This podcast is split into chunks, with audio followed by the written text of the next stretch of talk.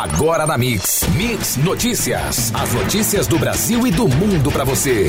Mix Notícias.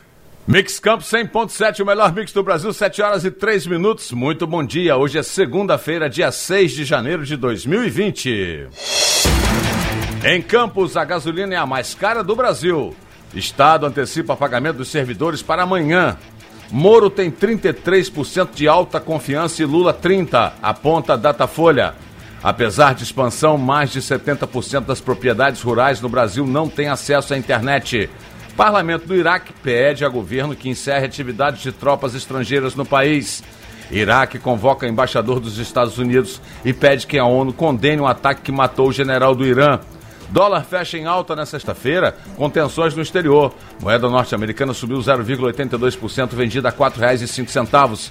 A saca 50 quilos de açúcar cristal fechou a semana cotada a R$ 73,54, mais 1,14% ao dia. E a arroba do boi gordo continua negociada a 184 reais à vista no estado do Rio de Janeiro. Esses são os destaques do Mix Notícias de hoje. Mix Notícias. E vamos à previsão do tempo para hoje. Temperatura no momento 26, com máxima do dia podendo chegar a 33 graus. Sol e aumento de nuvens de manhã e possíveis pancadas de chuva à tarde e à noite. E vamos ao trânsito nas principais vias da cidade. Na 28 de março, saída da Campos Farol e bairro da Penha. Fluxo tranquilo em ambos os sentidos. Fluxo também tranquilo em quase todas as vias, como Ponte da Lapa, Alberto Torres, Pelinca, Formosa e Voluntários da Pátria. O fluxo passa para moderado no momento apenas na descida da Ponte Leonel Brizola e mediações do Mercado Municipal na Beira Valão, mas fluxo moderado. Quem segue para o lado de Guarulhos, pela Ponte General Dutra, vai encontrar trânsito normal até o aeroporto e no sentido contrário, fluxo também está normal até a Ponte Laí Ferreira, tendo pequena retenção. Na verdade, nem a pequena retenção chega. Chega a fluxo moderado ao cruzar com a 15 de novembro na extensão da Rua Espírito Santo. Na BR-101, fluxo é intenso no sentido Rio de Janeiro, onde há retenção no acesso à Ponte Rio-Niterói. No sentido Espírito Santo, o fluxo permanece normal. Tempo nublado e com possibilidade possibilidade de chuvas em alguns trechos da BR. Mix Notícias. A região que mais produz petróleo no Brasil é ao mesmo tempo onde a, o preço da gasolina está entre os mais caros do país. A discrepância intriga o campista e moradores de outras cidades do estado, onde além da bacia de Campos, soma-se agora também a bacia de Santos, responsável por mais da metade da produção do pré-sal. O Rio também figura como estado com o preço do combustível é o que mais dói no bolso do consumidor. Como o Mix Notícias anunciou dia 3, o preço médio no Brasil da gasolina é de R$ 4,56. Em alguns postos de combustíveis de Campos, a gasolina chega a ser comercializada a R$ 5,09, acima do que tem sido praticado em outras cidades bem distantes das plataformas das zonas de exploração das jazidas. Ao contrário do que ocorre nos estados mais distantes, a gasolina que chega aos municípios fluminenses sai de complexos de refino do estado do Rio de Janeiro, Duque de Caxias e Manguinhos e São Paulo Paulínia. A partir daí o produto chega às distribuidoras em seguida aos postos. Governo do Rio de Janeiro vai quitar antecipadamente para esta terça-feira, amanhã, quarto dia útil de janeiro, os salários de dezembro para 464.405 servidores ativos, inativos e pensionistas. O calendário oficial previa que os vencimentos seriam pagos no décimo dia útil, dia 15. O governador Wilson Witzel afirma que, com a medida, a administração estadual cumpre o compromisso de realizar os adiantamentos sempre que houver disponibilidade financeira. A melhoria da arrecadação e dos ganhos na gestão dos recursos tem assegurado as antecipações. Ao pagar o mês de dezembro, o governo encerra em dia todas as obrigações salariais de 2019, incluindo o pagamento integral do 13º no dia 2 de dezembro, declarou o governador. O valor líquido da folha de dezembro é de aproximadamente 1,860 bilhões de reais. Os pagamentos serão efetuados ao longo do dia, mesmo após o término do expediente bancário. Mix Notícias. Pesquisa Datafolha, publicada deste domingo, dia 5, por um jornal de São Paulo, mostra que o ministro da Justiça e Segurança Pública, Sérgio Moro, tem o maior índice de confiança entre 12 figuras do cenário político pesquisadas. A pesquisa mostra que 33% dos entrevistados têm alta confiança em Moro, 23% dizem ter média confiança e 42% baixa confiança. O ex-presidente Lula tem 30% de alta confiança, 16% de média e 53% de baixa. Apesar de empatar dentro da margem de erro com o ex-juiz no quesito alta confiança, o Datafolha considera que o ex-presidente fica em segundo lugar entre as 12 figuras por ter índices piores de média e baixa confiabilidade. O levantamento da Datafolha ouviu 2.948 pessoas em 5 e 6 de dezembro em 176 municípios de todas as regiões do país. A margem de erro é de 2 pontos percentuais para mais ou para menos e o índice de confiança é de 95% na sequência. Estão empatados na margem de erro o presidente Jair Bolsonaro com 22% de alta confiança, 22% de média e de 55% de baixa, e Luciano Huck com 21% de alta, 22% de média e 55% de baixa. O acesso à internet no campo é um dos principais desafios do agronegócio brasileiro, de acordo com o último censo agropecuário de 2017.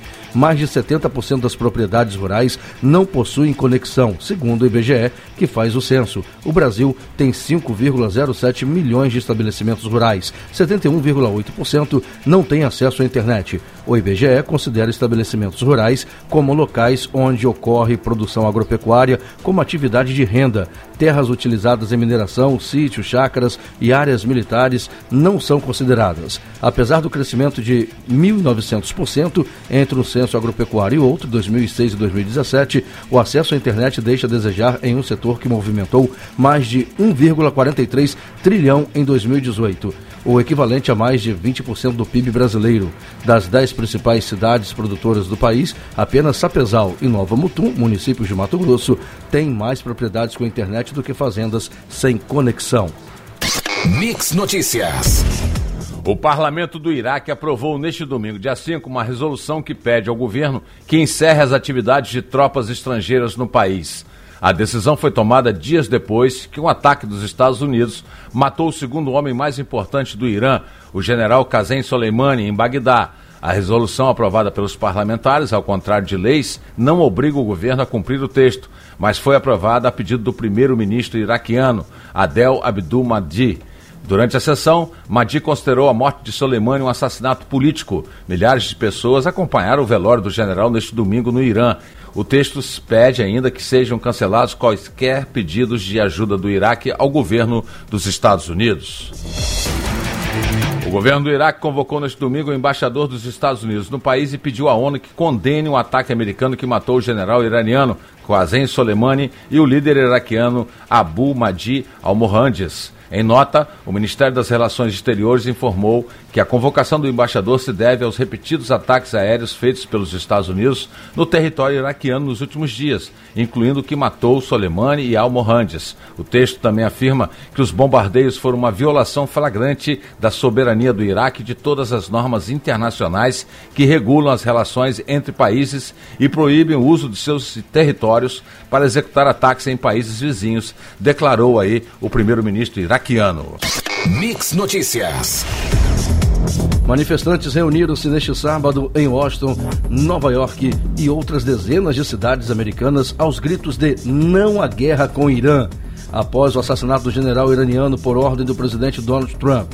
Cerca de 200 pessoas se concentraram em frente à Casa Branca depois que organizações de esquerda convocaram protestos em cerca de 70 cidades sob os lemas Retirada Americana do Iraque agora e Não à Guerra e às Sanções contra o Irã.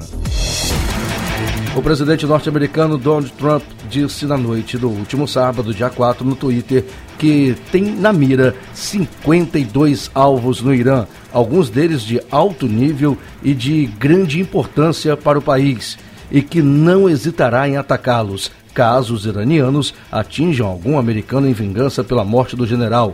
Na postagem, o presidente norte-americano classificou como audaciosas as ameaças feitas pelo, pelo Irã ao vingar a morte do general e classificou que este general é um líder terrorista. Trump acusou o militar de há pouco matar um americano e de ferir muitos outros, sem mencionar todas as pessoas que ele matou durante sua vida, incluindo recentemente centenas de manifestantes iranianos. O Irã não tem sido outra coisa senão problema, afirmou no Twitter. Já na madrugada deste domingo, dia 5, o presidente voltou a postar sobre o assunto em sua rede social. Trump elevou o tom, reafirmando que se os Estados Unidos forem atacados, irão revidar. Mix Notícias. Líderes mundiais conversaram neste sábado sobre os desdobramentos do ataque aéreo dos Estados Unidos que matou em Bagdá o general iraniano Qassem Soleimani. O aumento da tensão na região gerou reações de líderes na Europa e outros lugares que tentam amenizar a crise. O presidente francês Emmanuel Macron se reuniu com o presidente iraquiano neste sábado. Eles se comprometeram em permanecer em contato para garantir a estabilidade no Iraque. É, Macron também diz ter conversado com outros líderes mundiais sobre a situação. O ministro das Relações Exteriores da Alemanha, Eiko Maas, disse nesse sábado a um jornal que vai tentar conversar com o governo do Irã e outros parceiros na região para evitar o aumento da violência. O secretário-geral da ONU, Antônio Guterres, estimou que o mundo não pode permitir uma nova guerra no Golfo e apelou aos líderes a fazerem prova máxima de contenção nesse momento de tensão. E os preços do petróleo saltaram para o seu maior nível desde abril de 2019, depois desse ataque aéreo dos Estados Unidos, que matou né, um dos principais chefes militares do Irã em um aeroporto em Bagdá. Isso provocou preocupações sobre a escalada das tensões regionais e a interrupção do fornecimento de petróleo. O petróleo Brent fechou em alta de 3,6% nesta sexta-feira, cotado aí a 68,60 dólares por barril, maior patamar em oito meses. Na máxima da sessão, a commodity chegou a ser cotada a 69 dólares e 50 centavos. Já o petróleo dos Estados Unidos avançou 3,1%, indo para 63 dólares e 5 centavos por barril. A máxima da sessão foi de 64 dólares e 9 centavos.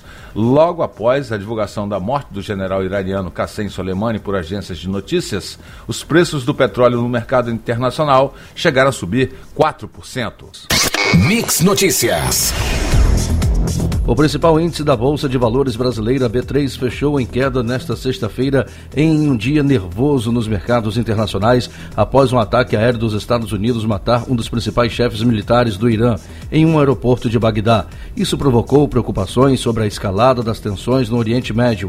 Nesta sexta, o Ibovespa caiu 0,73% a 117.706 pontos. Na véspera, a Bolsa brasileira fechou em alta de 2,53% a 118.573 pontos, renovando o recorde de pontuação. Um dos locais mais procurados pelos turistas em São João Batista da Glória, Minas Gerais, o Paraíso Perdido precisou ser fechado neste último sábado por conta de uma cabeça d'água. Há três dias, três pessoas morreram arrastadas pela enxurrada após o mesmo fenômeno acontecer no Parque Ecológico do Paredão, em Guapé. A cabeça d'água atingiu o complexo de cachoeiras durante a madrugada e fez com que o volume de água ficasse acima do normal. Por isso, o complexo foi fechado para os visitantes. Assim, como outras cachoeiras da região, o complexo não possui o equipamento que monitore o volume de água que enche o complexo. Tudo é na base da observação. O cuidado fica maior nesta época em que as chuvas são mais constantes. Mix Notícias. A Petrobras afirmou em comunicado nesta sexta-feira, dia 3, que seguirá acompanhando o mercado para decidir sobre os próximos ajustes nos preços dos combustíveis, após ataques dos Estados Unidos que mataram um comandante militar do Irã e impulsionaram os preços internacionais do petróleo. A estatal ressaltou que, de acordo com suas práticas de precificação vigentes, não há periodicidade pré-definida para reajuste dos valores dos combustíveis nas refinarias. A posição é semelhante à tomada pela companhia em setembro do ano passado, quando ataques às instalações da Arábia Saudita geraram forte alta nas cotações do petróleo. Na ocasião, a empresa preferiu aguardar por uma acomodação do mercado antes de realizar reajustes, destacou a Reuters. Petrobras terá uma nova estratégia para os anos 2020, num período em que, diferentemente dos anos 2010, quando a petroleira tirava vantagem das altas dos preços do petróleo no mercado internacional e se tornou uma das maiores empresas integradas de energia do mundo. O novo plano indica que se tornará uma empresa mais enxuta, concentrada apenas nos projetos de maior retorno, com foco em exploração e produção de óleo e gás. O reposicionamento estratégico traz boas perspectivas de rentabilidade para seus acionistas, mas ao mesmo tempo expõe a companhia aos riscos de flutuações. Reportagem do jornal Valor informa que o atual plano de negócios da Petrobras prevê a saída da estatal de Campos Maduros em terras e águas rasas da petroquímica Braskem, dos setores de transporte e distribuição de gás natural e da produção de biocombustíveis e fertilizantes. Além disso, a petroleira vai reduzir sua fatia no refino. A Petrobras também reduzirá geograficamente o seu raio de atuação, concentrando-se cada vez mais no Sudeste. A empresa privatizará todas as suas refinarias fora do eixo Rio-São Paulo e pretende sair de campos terrestres e em águas rasas, concentrado sobretudo no Nordeste. A petroleira espera também se desfazer dos ativos remanescentes na América do Sul. Essas mudanças demonstram o abandono da estratégia de desenvolvimento nacional. Mix Notícias. Motoristas, motociclistas e ciclistas que percorreram as ruas da cidade de Campos reclamam da quantidade de buracos nas vias, mas existem aqueles que não estão reclamando dessa situação, os borracheiros, que estão lucrando com as constantes trocas de restaurações.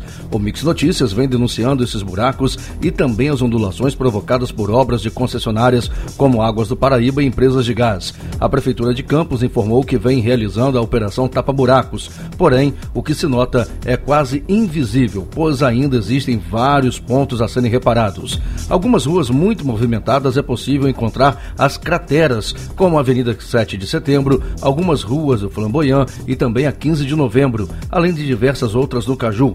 As reclamações dos condutores acontecem também nas ruas Eloy Ornelas, no Caju, Saldanha Marinho, Riachuelo, com 7 de Setembro, Avenida 15 de Novembro e Formosa, por exemplo. Estudantes que se inscreveram na primeira fase de pré-matrículas pela internet por meio do site Matrícula Fácil devem ir à escola em que foram alocados a partir de hoje, segunda-feira, a confirmar a vaga no ano letivo de 2020. O prazo termina na quarta-feira, dia, dia 8. Os estudantes e responsáveis devem ficar atentos para não perder o prazo. Neste ano, os alunos devem encontrar outro cenário na rede pública estadual, em que receberão uniformes novos que não eram distribuídos há 10 anos encontrarão escolas climatizadas ou em processo de climatização, uma vez que todas estarão climatizadas até abril, além de outras ações que serão desenvolvidas no decorrer deste ano, declarou o secretário de Estado de Educação. Os candidatos que não confirmarem a matrícula de 6 a 8 de janeiro e os alunos do ensino fundamental e médio que não participaram da primeira fase poderão se inscrever a partir do dia 23 de janeiro na segunda fase. Mix Notícias. O presidente Jair Bolsonaro editou uma medida provisória que cria funções de confiança destinadas à Polícia Federal e extingue cargos em comissão. A MP extinguiu 280 cargos comissionados que foram transformados em 338 cargos de funções comissionadas do Poder Executivo e seis de funções gratificadas. A MP também criou 48 cargos de funções comissionadas do Poder Executivo e 471 de funções gratificadas. A medida provisória foi publicada na edição de sexta-feira, dia 3, no Diário Oficial da União. No mês de janeiro começa a prova de vida para os aposentados e pensionistas que recebem pelo Rio Previdência, Fundo Único de Previdência Social do Estado do Rio de Janeiro. A expectativa é de que cerca de 250 mil beneficiários compareçam durante o ano de 2020 para realizar o procedimento em qualquer agência bancária do banco credenciado. A prova de vida deve ser realizada no mês de aniversário do aposentado e pensionista, entre os dias úteis de 11 a 25 de cada mês, com um documento de identificação, CPF e comprovante de residência no máximo de três meses anteriores. O procedimento tem como objetivo promover melhorias na base de dados e da folha de pagamento do funcionalismo estadual. A prova de vida é obrigatória para todos os servidores inativos e pensionistas do Estado do Rio de Janeiro vinculados ao Fundo Único do Rio Previdência, cuja folha de pagamento é gerida pela Secretaria de Estado da Casa Civil e Governança. Mix Notícias. O uso do login senha únicos, desenvolvido pela Secretaria de Governo Digital do Ministério da Economia, já conta com 45 milhões de pessoas cadastradas no país. Criado para tornar mais simples e fácil a vida do cidadão, a plataforma www.gov.br possibilita o uso de mais de 400 serviços com acesso digital, sem precisar memorizar múltiplos códigos ou senhas. Para utilizar os serviços, as unidades federativas só têm de fazer a integração de seus sistemas à plataforma e todo custo de manutenção, evolução e suporte ao cidadão fica a cargo do governo federal. O principal benefício para os estados e municípios que aderem é, é poder contar com uma plataforma segura em que os dados do cidadão são validados nas diversas bases do governo federal, além da possibilidade do uso do certificado digital. Toda e qualquer evolução que é feita nesta plataforma, seja para trazer mais segurança ou melhor experiência para o cidadão, acaba refletindo positivamente também nos serviços estaduais e municipais. Por isso, a gente centraliza o nosso esforço em uma única plataforma, disse o diretor do Departamento de Serviços Públicos Digitais da Secretaria de Governo Digital. Os gestores estaduais e municipais que quiserem conectar em seu sistema à plataforma do governo federal precisam entrar em contato pelo número 61 2020 2407 e solicitar uma reunião com a equipe do Departamento de Serviços Públicos Digitais da Secretaria de Governo Digital. O Dia do Hemofílico no Brasil ocorreu no último dia 4 de janeiro. A data tem como objetivo conscientizar a população brasileira sobre essa doença rara, um corpo frágil pela falta da capacidade de coagular o sangue necessária para interromper hemorragias. Esse é o hemofílico, pessoa que possui a doença genética rara, ainda sem cura sem proteínas que ajudam na coagulação quando uma pessoa sofre um corte e começa a sangrar é mais difícil estancar o sangramento. Sem tratamento, a doença pode levar à morte. No Brasil, o tratamento das hemofilias é realizado praticamente de forma exclusiva pelo Sistema Único de Saúde, que oferece uma linha de cuidado para tratamento e prevenção de complicações em diversas modalidades. A todos os pacientes brasileiros acometidos pela doença, o país é a quarta maior população mundial de pacientes com a doença, conforme dados da Federação Mundial de Hemofilia. Segundo o Ministério da Saúde, o tratamento é feito através da infusão endovenosa dos concentrados de fator deficiente, que tem como objetivo prevenir e tratar as hemorragias. No Brasil, existem 12.983 pacientes com hemofilia A e B cadastrados. Mix Notícias. Depois do general Sérgio Etgoen comentar o ataque americano que matou o iraniano Kazem Soleimani, dois outros generais falaram sobre o assunto. Maynard Santa Rosa e Carlos Alberto dos Santos Cruz, ambos ex-integrantes do governo do presidente Jair Bolsonaro. Eles defendem que o Brasil deve manter a neutralidade em relação ao conflito entre Estados Unidos e Irã. Ex-ministro-chefe da Secretaria de Governo da Presidência, Santos Cruz afirma que estimular a resolução pacífica dos confrontos é uma tradição brasileira. Qualquer posicionamento nesse caso, fora da neutralidade e imparcialidade, é falta de noção de consequência e responsabilidade, escreveu ele. O general Santa Rosa, que até o início de novembro era o responsável pela Secretaria de Assuntos Estratégicos do governo Bolsonaro, diz não enxergar risco direto para o Brasil, por ser um país que tem boa relação com as duas partes. A atual postura de proximidade ao governo americano não seria um problema. Esse alinhamento é mais um discurso que uma praxis, analisa Santa Rosa os dois generais da reserva, que estão entre os mais experientes e respeitados do Exército Brasileiro.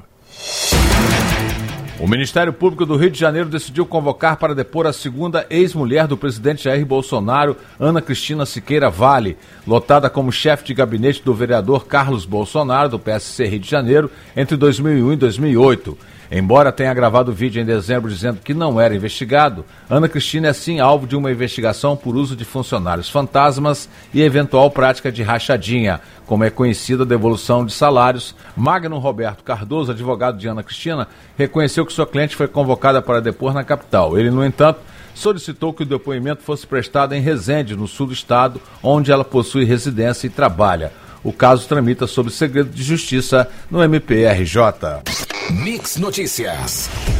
O Irã anunciou ontem que não reconhecerá limites às suas atividades de enriquecimento de urânio, naquele que está sendo chamado de último passo do país para se distanciar do acordo sobre seu programa nuclear acertado em 2015 com França, Reino Unido, Alemanha, Rússia e China, além dos Estados Unidos que deixaram o pacto em 2018. A medida é uma das primeiras reações oficiais do Irã após o assassinato do general em um ataque com mísseis dos Estados Unidos na madrugada de sexta-feira em Bagdá. O militar chefiava força responsável por ações da Guarda Revolucionária no exterior e era uma das figuras mais populares do Irã. No comunicado deste domingo, as autoridades afirmaram que agora o enriquecimento ocorrerá baseado em necessidades técnicas, sem detalhar possíveis patamares. O governo diz, contudo, que manterá a cooperação com a Agência Internacional de Energia Atômica, que hoje possui inspetores baseados no país. O Irã foi um dos primeiros signatários do, tra do Tratado de Não Proliferação Nuclear nos anos de 1960. Ontem, três foguetes atingiram regiões do Iraque, segundo as Forças Armadas locais. Dois caíram na zona verde de Bagdá. Trata-se de uma área fortificada que abriga a Embaixada dos Estados Unidos e outras representações diplomáticas. Sirenes foram acionadas no local. O terceiro foguete atingiu o bairro de Jadria, vizinho à Zona Verde. No sábado, dia 4, as duas regiões também foram bombardeadas. Além delas, também foi atingida a base aérea do Balad, a 80 quilômetros de Bagdá, que pertence ao Iraque, mas abriga forças norte-americanas. Ninguém morreu. A escalada recente da tensão entre Estados Unidos e Irã começou quando milícias apoiadas pelos iranianos dispararam mísseis contra uma base militar no Iraque. Os Estados Unidos responderam com bombardeios que deixaram 24 mortos em 29 de dezembro. No dia 31 de dezembro, membros de milícias iranianas apoiadas pelo Irã invadiram o perímetro da Embaixada dos Estados Unidos em Bagdá. Na ocasião, Trump acusou os iranianos de estarem por trás dos protestos.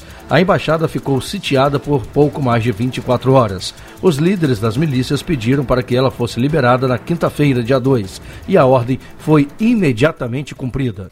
Mix Notícias. Filhotes de tartarugas estão sendo esmagados por veículos em Atafona. O trânsito na praia pode acabar destruindo o ninho, pode tirar a marcação de onde está o ninho, e se ele passar por cima, a área fica compactada e os filhotinhos não conseguem romper essa areia e ir em direção ao mar. Além disso, pode acontecer atropelamento de filhotes e da fêmea, dependendo do horário. Além dos riscos de acidente, o trânsito na orla da praia também pode prejudicar a temporada reprodutiva das tartarugas marinhas. Somente nos dois primeiros meses, 270 ninhos foram identificados por técnicos do Programa de Monitoramento de Tartarugas Marinhas do Porto do Açu. O número representa mais do que o dobro do registrado no mesmo período do ano passado, quando foi contabilizado o nascimento de aproximadamente 67 mil filhotes ao longo de todo o período de desova ovas. E de maneira inacreditável, o americano segue vivo na seletiva. Na tarde do último sábado, no Laranjão, o alvinegro campista saiu atrás do marcador, empatou e chegou à virada com um gol aos 56 minutos do segundo tempo. Eufórico, Josué Teixeira comemorou muito o grande triunfo e ressaltou que o Cano vai lutar até a última rodada pela classificação. Precisávamos muito dessa vitória. Estávamos pressionados, sabíamos das dificuldades de jogar na casa do Nova Iguaçu e pelos outros resultados tínhamos a consciência de que a classificação era difícil. Mas agora estamos na briga. Qualquer outro resultado não estaríamos na briga. Essa vitória com a virada no último minuto recupera todo o ânimo do grupo, vibrou o treinador. Josué também elogiou muito a calma, a paciência e precisão do americano no lance do gol da virada. Brincou que o atacante de Maria é sortudo, mas ressaltou a boa infiltração que ele fez no meio das águas iguaciana para fazer o gol. Você ouviu Mix Notícias. Mix, mix.